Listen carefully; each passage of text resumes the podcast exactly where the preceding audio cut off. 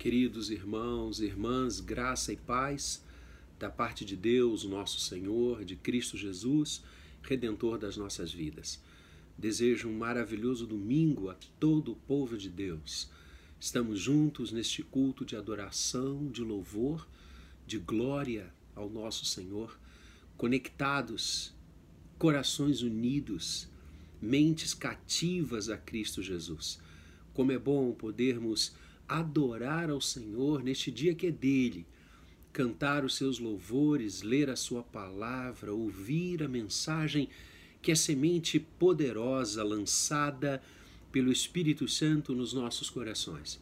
E ali ela frutifica a 30, a 60 e a 100 por um.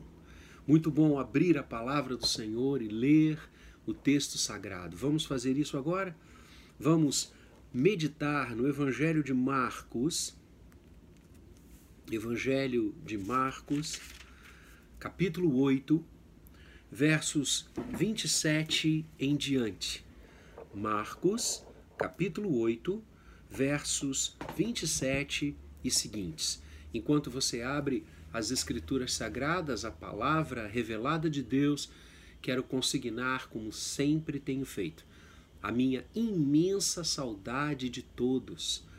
Ah, eu anseio e estou contando nos dedos o dia em que nós estaremos juntos novamente, no santuário do Senhor, bendizendo, glorificando, nos vendo, podendo estreitar os laços do coração e altear a voz para bendizer aquele que era, que é e que é de vir. Enquanto este dia não chega e nós estamos tomando todas as precauções, estamos cuidando de todos os preparativos para logo logo estarmos juntos com toda a segurança, como merece o povo de Deus, como exige a responsabilidade daqueles que têm a incumbência de pastorear o rebanho do Senhor e o conselho da igreja está profundamente atento a tudo que precisa ser feito para que logo logo nós estejamos no santuário do Senhor em adoração. Mas enquanto este dia não chega, nós fazemos como deve ser de nossos lares e de nossos corações santuário do eterno. Esse é o santuário vivo, culto que agrada ao Senhor. Não é o lugar, porque Deus é espírito e importa que os seus adoradores o adorem em espírito e em verdade. O templo é apenas um símbolo da nossa comunhão, da nossa junção, quando vindo de tantos afazeres da semana, nós tiramos aquele momento, o dia do Senhor, o dia que o Senhor domina, para que nós, juntos como ovelhas de um só pastor, louvemos e adoremos o seu nome uns com os outros, na comunhão dos santos. Partiam pão de casa em casa, perseveravam unânimes no templo. Mas nós sabemos que a adoração não se tange, não se cinge a um lugar. Ela deve brotar de um coração e de uma mente que amem, adorem e glorifiquem ao Senhor em qualquer lugar. Esse período de quarentena, de isolamento social, ressuscitou e que coisa boa a visão de que os nossos lares devem ser sempre santuários do Altíssimo devem ser vistos como lugares de adoração. E eu soube das famílias reunidas aos domingos em suas casas, crianças, jovens, adultos, para cantar, ler as Escrituras, ouvir a palavra, serem desafiados pelo Espírito do Senhor. Que assim seja e que Deus nos dê graça e misericórdia para avançarmos nesse projeto maravilhoso de semear a palavra, de falar dele e de proclamar em alta voz que o rei está voltando. Abriu aí as escrituras então no Evangelho de Marcos, eu vou ler verso 27. Então Jesus e os seus discípulos partiram para as aldeias de Cesareia de Filipe, e no caminho perguntou-lhes: Quem dizem os homens que sou eu? E responderam: João Batista outros Elias, mas outros algum dos profetas. Então lhes perguntou: Mas vós, quem dizeis que eu sou? Respondendo Pedro, lhe disse: Tu és o Cristo. Advertiu Jesus de que a ninguém dissesse tal coisa a seu respeito. Quem dizem os homens que eu sou? E vós? Quem dizeis que eu sou? Amados, esse texto é maravilhoso, ele é lindo, ele é bendito, como todos os textos das Escrituras Sagradas. Não temos como diferenciar um mais, um menos. Toda a palavra de Deus é linda, é mais doce que o mel e o destilar dos favos. Nessa passagem, o evangelista vai nos contar, e Mateus também nos fala deste momento, Lucas também narra esta passagem. E como nós estamos trabalhando com o Evangelho de Marcos, expondo o Evangelho de Marcos, aliás, me permitam consignar para aqueles que estão nos acompanhando, para aqueles que estão uh, ouvindo e vivendo as transmissões dos nossos cultos pelo YouTube, que a nossa igreja tem todas as suas mensagens já dos últimos anos hospedadas no seu site. E a igreja do Jardim Guanabara tem um hábito salutar, tem uma dinâmica do seu púlpito extremamente desafiadora. Nós expomos livros das Escrituras, passagens inteiras das Escrituras, versículo por versículo, instante a instante, perícope a perícope. Então você pode entrar no nosso site e ouvir tantas mensagens quantas você desejar. Para você ter uma ideia do que eu estou falando, só a carta de Paulo aos Romanos, nós levamos quase três anos, dominicalmente, ministrando as passagens de Romanos, cada versículo. Assim já fizemos com vários livros da Bíblia. Assim já fizemos com várias passagens, como as bem-aventuranças, como o Sermão do Monte, como os Dez Mandamentos. Então você ali tem uma profusão de mensagens maravilhosas do coração de Deus para você e que você pode ouvir e partilhar com seus amigos. Vá ao nosso site, baixe as mensagens, escute a voz de Deus ao seu coração e tenho certeza você irá ganhar muito, você irá crescer na presença do Senhor. Então, como nós estamos expondo Marcos, nós vamos ficar com a passagem como o evangelista nos conta e nós acabamos de ler. Jesus está andando com seus discípulos, ele está caminhando depois de todos aqueles eventos que nós partilhamos no capítulo 7 e no início do capítulo 8, as curas, multiplicação dos pães, ministração abençoadora, e ele agora novamente toma com seus discípulos a estrada. E eles estão indo para as aldeias de Cesareia de Filipe. E no caminho, durante aquela jornada, na intimidade de Jesus com os seus discípulos, o que era muito raro, o que era muito raro. E nós temos visto no próprio Evangelho de Marcos como as multidões se acercavam de Jesus, como as multidões iam atrás dele, ouvindo onde ele estava, correndo ao seu encalço, era muito difícil o Senhor ter um momento como este aqui. Ele e os seus discípulos. Ele e o colegiado apostólico. Aqueles que diuturnamente aprendiam, ouviam, viam o seu ministério, escutavam as doces palavras do reino e contemplavam todas as maravilhas que Jesus fazia e ensinava. E o Senhor lhes dá uma incumbência, incumbência de uma resposta. Jesus diz: Quem os homens dizem que eu sou?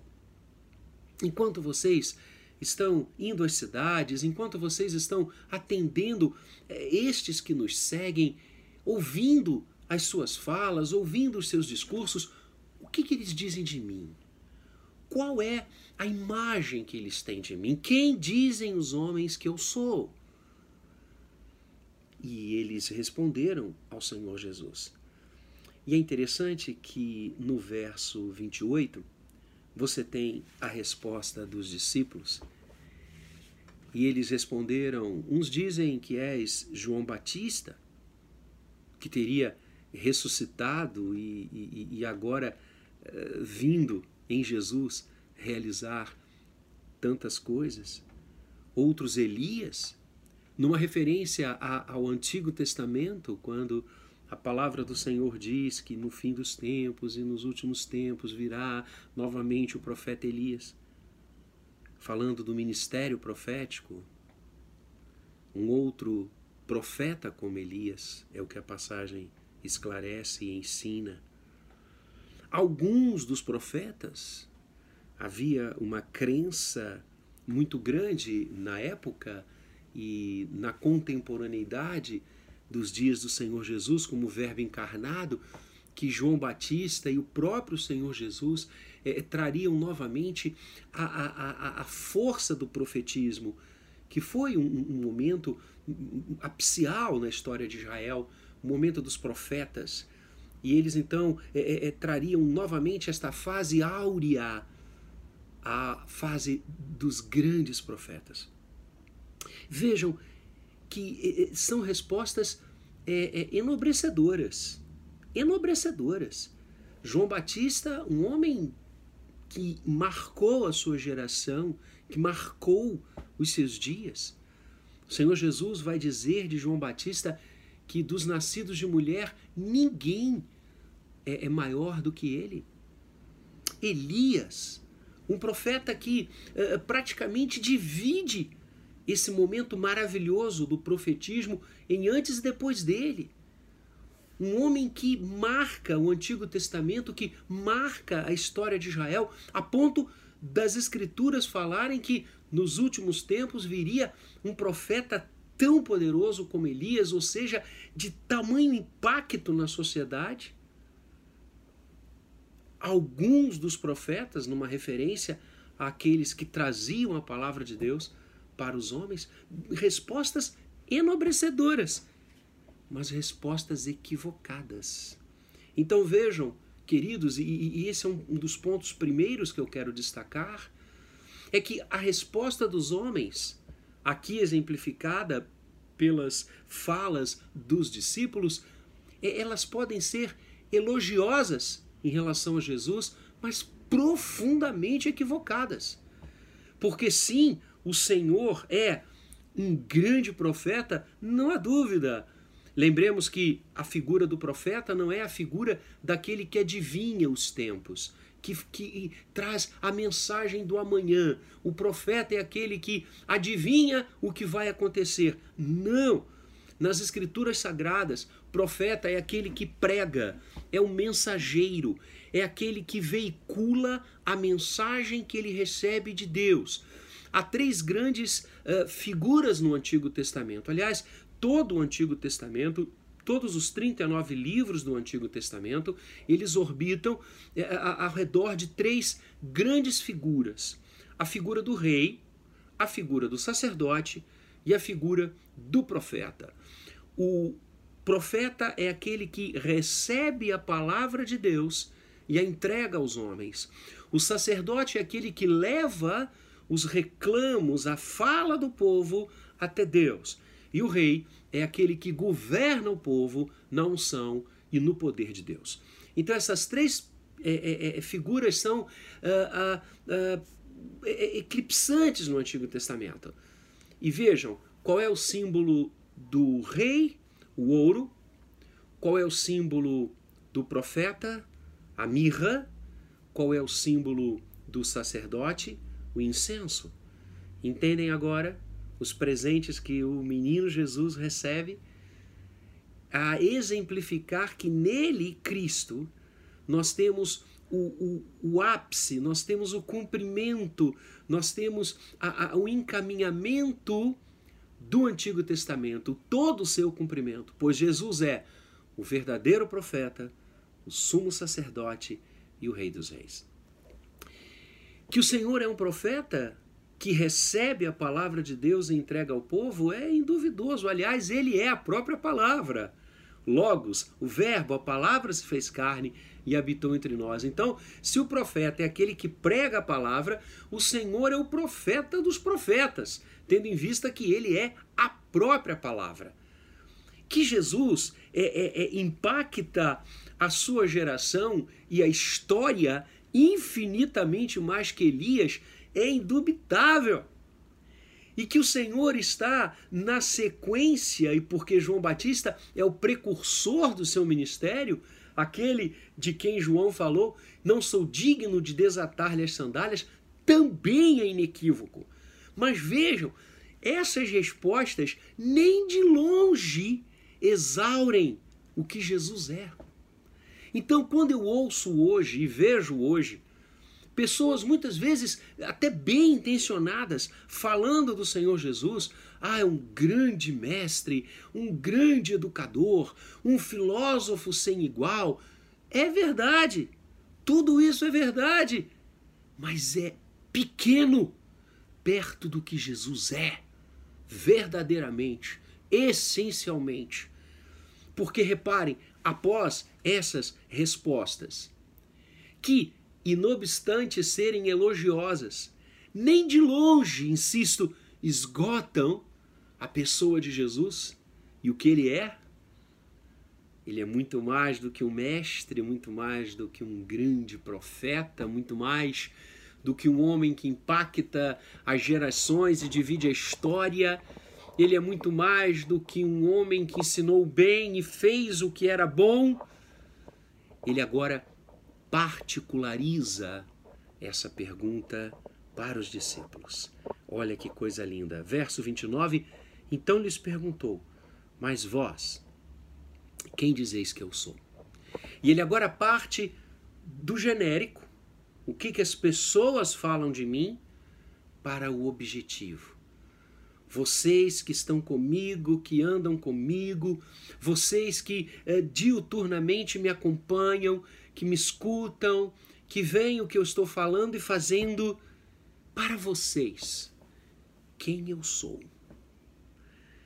E Pedro, líder do colegiado apostólico, aquele que em vários momentos do Evangelho toma a palavra primeira, ele vem até Jesus, se coloca diante de Cristo e diz: Tu és o Cristo. Tu és o Cristo. Amados, esse é o ponto. E é exatamente isso, é esta confissão de Pedro que eu quero trazer a mim e a você nesta manhã. Tu és o Cristo. O que Pedro ali faz, o que Pedro revela, e quando Mateus escreve sobre esta passagem, sobre este momento de Jesus com os seus apóstolos, Mateus vai dizer que Pedro vem à frente e diz: Tu és o Cristo, o Filho do Deus vivo. E Jesus diz para Pedro: Tu és bem-aventurado porque não foi a carne nem o sangue, ou seja, não foram é, é, é, coisas humanas, não foi o homem, não foi a história, não foi o entendimento, não foi a concepção é, é, da inteligência humana que revelou a você, Pedro, que eu sou o Cristo, mas o meu Pai que está nos céus. Tu és o Cristo. É esta fala que define um coração cheio de fé. É esta a certeza indubitável daqueles que caminham com Jesus. E para que nós entendamos a confissão que Pedro nesta hora expressa, tu és o Cristo. É mistério que nós tenhamos a visão do que isto significava. O que afinal queria dizer esta expressão Cristo, em hebraico, Messias, ou Messirá, em grego, Messias é Cristo. A tradução da expressão e da palavra Messias em hebraico é Cristo em grego. Então, na verdade, Messias ou Cristo é, são sinônimos, são títulos. É um título de Jesus. O seu nome é Jesus e o seu título é Cristo. Jesus Cristo, quando você afirma isso, eu creio em Jesus Cristo, a minha vida pertence a Jesus Cristo, você está dizendo, como Pedro, tu és o Cristo, tu és o Messias. E o que significa isso, como eu falava? Ora, desde que o homem pecou, Gênesis 3, Deus criou todas as coisas, Gênesis 1, Gênesis 2, Deus ordena todas as coisas, Deus dá a sua criação, a bênção de gerar, de crescer. Mas em Gênesis 3, o homem, criação tão especial do Senhor, porque feita a sua imagem e semelhança, imago Dei, este homem, ele, ele peca, ele desobedece, ele se afasta de Deus. O Senhor havia dado uma diretiva, o Senhor havia estabelecido um norte, um alvo para o homem. E ele decide, per si, afastar-se do projeto de Deus. Ele escolhe, ele opta livre e inteligentemente, porque fruto da sua razão, ele opta por afastar-se da vontade de Deus. Portanto, ele erra o alvo do querer de Deus. E é isso que é o pecado. O pecado, tanto no Antigo quanto no Novo Testamento, significa erro de alvo. Deus tem um alvo para nós, Deus tem uma proposta para nós, Deus tem um objetivo para nós. E todas as vezes que eu e você erramos este alvo, todas as vezes que eu e você erramos com esta vontade divina, maravilhosa, bendita, nós pecamos. E este pecado, vai nos falar o profeta Isaías, é, faz separação entre nós e Deus. Então, o pecado, a partir de Gênesis 3, separou, criou uma ruptura, um divórcio entre a vida humana e a vida divina, entre Deus e o homem, Criador e criatura. E amados, a, a grande é, história humana. Outro dia, agora em casa, nesses dias, eu estava lendo e o autor que eu lia dizia que a história humana é a história da guerra. E ele pontuava que em nenhum momento da história do homem, desde que ela começou a ser registrada, a humanidade experimentou paz em todo o globo. Sempre em alguma região, em algum pedaço, em algum momento, povos estavam se digladiando, eh, havia guerras, havia confrontos, e ele dizia que a história humana é a história da guerra. Eu diria que, muito mais do que isso, a história humana é a história da busca por Deus. Se você for para a história, quanto mais longe você for, Quanto mais distante você caminhar nos livros, nos registros, você encontrará sempre uma, uma linha de ouro, uma linha que perpassa todos os homens em todas as épocas, em todos os lugares, em todos os momentos. É a linha da religiosidade. As mais antigas tribos, os mais antigos impérios, Lá você vai encontrar a figura do religioso, a figura do chefe religioso, seja o pajé, seja qualquer outro nome que ele tenha, sejam os sacerdotes que se nomearam, sempre a humanidade esteve envolvida com o ato de buscar a Deus, ou seja, o homem sempre quis voltar para casa. O homem sempre quis retornar à presença do Todo-Poderoso, e isso é facilmente entendível. Porque nós fomos criados para Ele. Esse é o alvo de Deus. Querido, querida, você que está me ouvindo nesta manhã, preste atenção.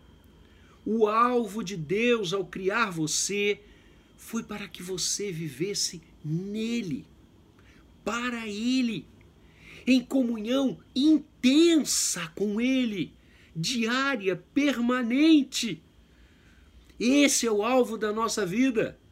Todas as outras coisas, absolutamente todas as outras coisas, estudar, se formar, casar, constituir família, exercer profissões, tudo isto é consequência do dom primeiro da vida que o Senhor nos deu quer viver para Ele.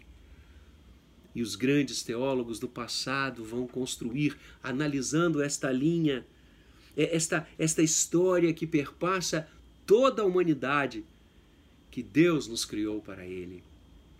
E nós só teremos descanso, nós só teremos paz quando estivermos nele. Mas como voltar para casa?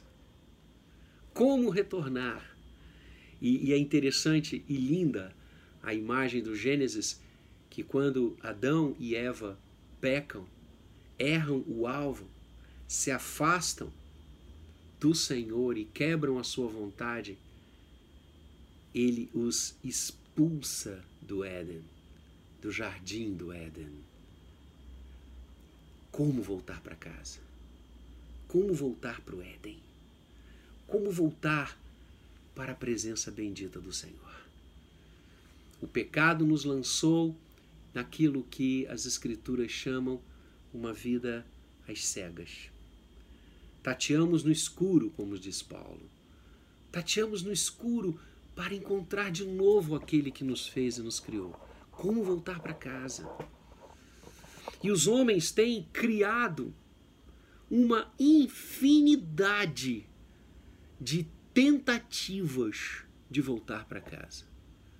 E você tem as construções as mais tênues, as mais elaboradas de filosofias, de teologias, de criações, de misticismos, para que o homem volte para casa, para que o homem volte para Deus. Da reencarnação às boas obras. Você tem a salada que você quiser, o produto que você quiser. Só há uma forma de voltarmos para casa. Só há uma forma de voltarmos para Deus, se Ele mesmo vier nos buscar. Não há como encontrar o caminho de volta. Vou repetir: não há como encontrar o caminho de volta tateando no escuro. Só aquele que nos criou e nos fez, só aquele que nos conhece e sabe do propósito da nossa criação, é que pode nos levar de volta para Ele. E foi isso que Deus fez em Jesus. E vejam, queridos, lá no Éden, em Gênesis 3, quando o homem desobedece, peca, se afasta, se divorcia, sai de casa, o Senhor promete que o buscaria. O Senhor promete que viria ao encalço deste homem, que lhe dera as costas, que se afastara, que não mais quisera saber dele. E Deus disse: da semente da mulher, eu suscitarei, eu levantarei aquele que esmagará a cabeça da serpente, aquele que vai trazer de volta a humanidade para mim. E esta promessa de Deus em Gênesis 3,15, que o grande reformador Martinho Lutero chamava do proto-evangelho, o povo de Deus creu nesta promessa, porque ali Deus prometia o Salvador, o Redentor, aquele que viria para nos levar de volta para casa. Este Redentor, este Salvador, como ele tão somente poderia fazer esta missão e cumprir este trabalho na força do Espírito Santo, na unção do Espírito Santo, ele seria o Messirá, o Messias, o ungido, o todo ungido, para poder realizar o trabalho de nos apanhar nos cemitérios das nossas almas e nos levar de volta para casa só ele sendo o todo ungido, o Messias, o Cristo, é que ele poderia nos tirar do império das trevas e nos transportar para o reino do Filho do seu amor. Ah, queridos, e foi isso que Deus fez. Prometeu a vinda do Messias durante todo o Antigo Testamento. O Pentateuco fala do Messias. Os livros históricos falam do Messias.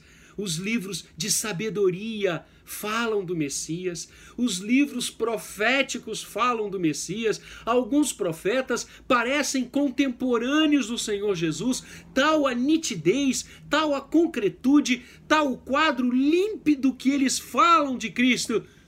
E o povo creu nesta promessa que diariamente eles aguardavam, que de tempos em tempos era renovada por Deus. E Deus vai renovar esta aliança com os patriarcas, com os reis, com o seu povo em N passagens do Antigo Testamento. Até que, numa noite onde os pastores estavam cuidando dos seus rebanhos no campo, um grupo deles. Um grupo que estava nas cercanias de uma vila, de uma pequena cidade, um, um lugarejo pequeno chamado Belém. E aquele grupo estava próximo a Belém, nos campos, cuidando de suas ovelhas, guardando-as. E eles viram a noite transformar-se em dia, porque os céus se abriram e a glória do Senhor inundou onde eles estavam. E eles, atônitos, olhando para os céus, viram um exército de anjos descendo até onde eles estavam. E um deles disse: Não temam, não temam. Eis que nós estamos aqui, este exército de anjos está aqui para dizer a vocês uma boa notícia. E a palavra boa notícia em grego é evangelion. Nós estamos aqui para trazer o evangelho, trazer a maior das notícias, a notícia mais alegre, mais feliz, mais impactante que vocês podem ouvir. A notícia de que hoje vos nasceu na cidade de Davi o Salvador, Cristo, o Senhor. Corram! Corram para vê-lo.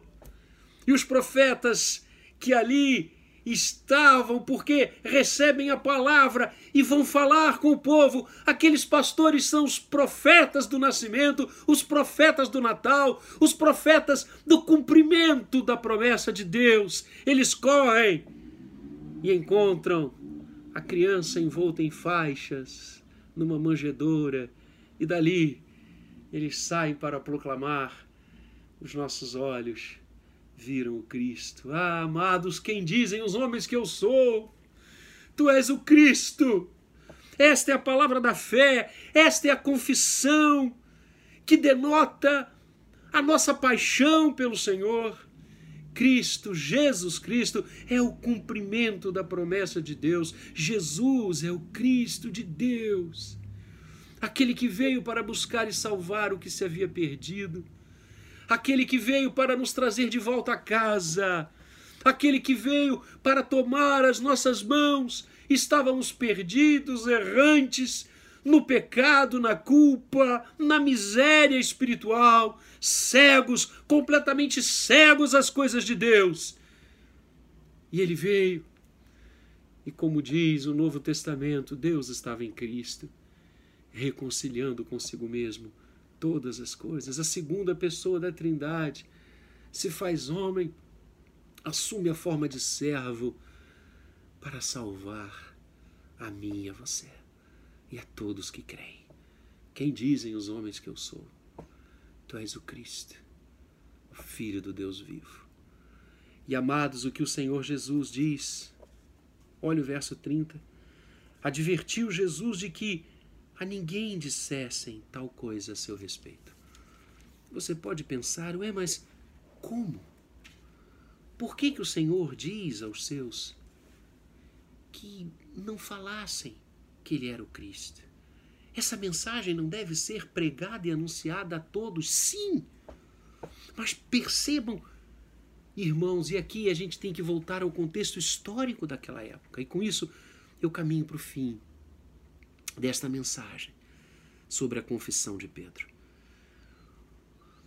O tempo e talvez o sofrimento que o povo de Israel passara no período intertestamentário, no período até mais atrás, com as, os grandes exílios que o povo sofreu.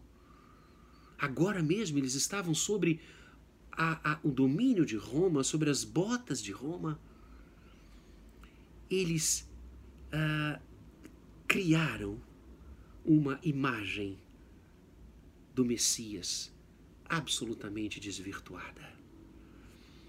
Havia muita gente, mas não eram poucos, que criam no Messias político, no Messias que é, é, é, restauraria a era salomônica, num Cristo que tiraria e libertaria Israel do mando de Roma e de qualquer outro povo poderoso, que libertaria o povo das suas amarras políticas e históricas.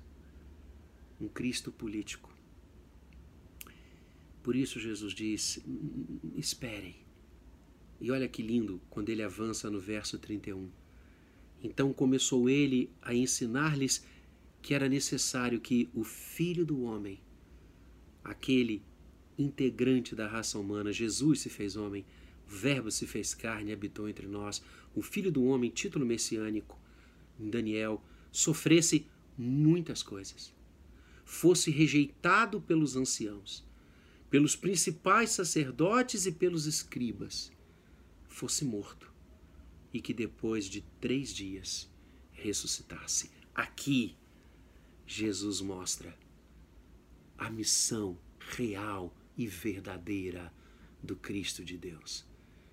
Que não era montar num cavalo branco, o símbolo do Império Romano e do poderio romano, nem entrar pelas ruas de Jerusalém sendo aclamado como libertador político, mas a cruz era a sua missão. Porque a cruz é o único lugar no sangue de Cristo, onde a reconciliação entre Deus e o homem se faz de forma completa, na cruz, no Calvário, na entrega do Senhor como Cordeiro de Deus, que tira o pecado do mundo.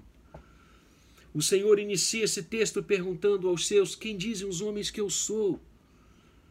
E na resposta elogiosas, mas equivocadas, você percebe como podem haver imagens tão distorcidas sobre o Cristo de Deus e a sua missão.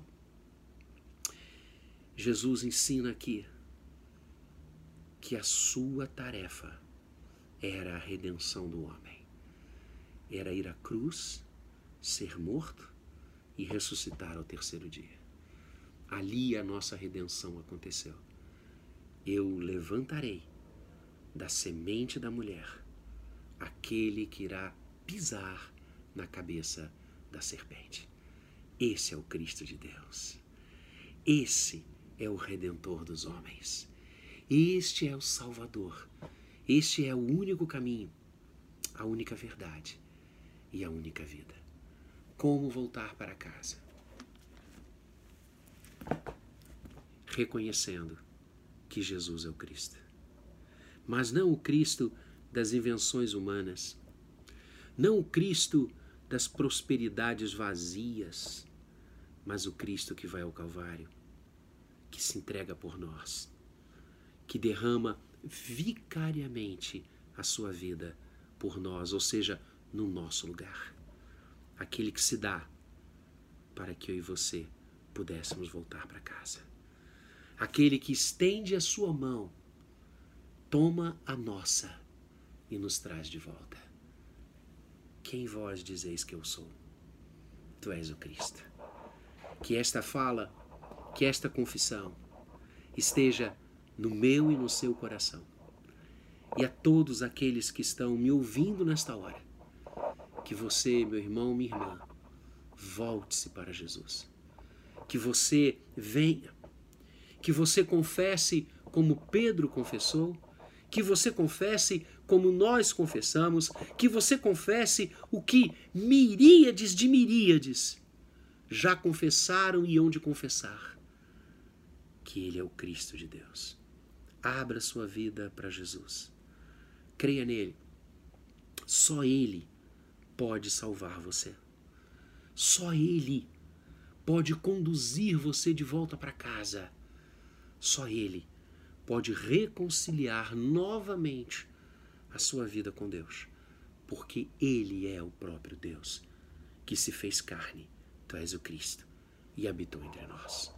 Que o Senhor abençoe a sua vida e que você venha, dobre os seus joelhos diante dele, creia que ele ressuscitou.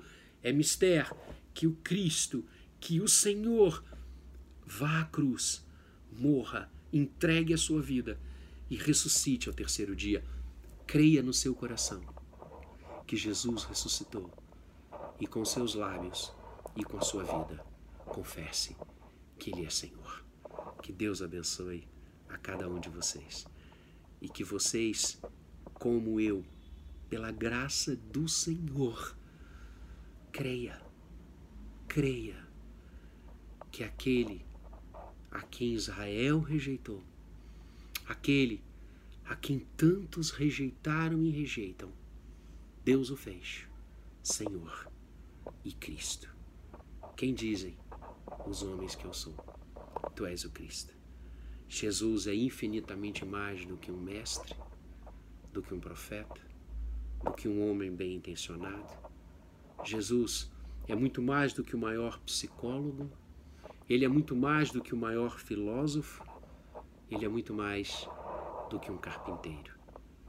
Ele é o Cristo de Deus, aquele que nasceu em Belém para que eu e você tivéssemos vida e vida em abundância. Que o seu coração fale nesta hora, como o coração de Pedro falou: Tu és o Cristo, o Filho do Deus vivo. Vamos orar.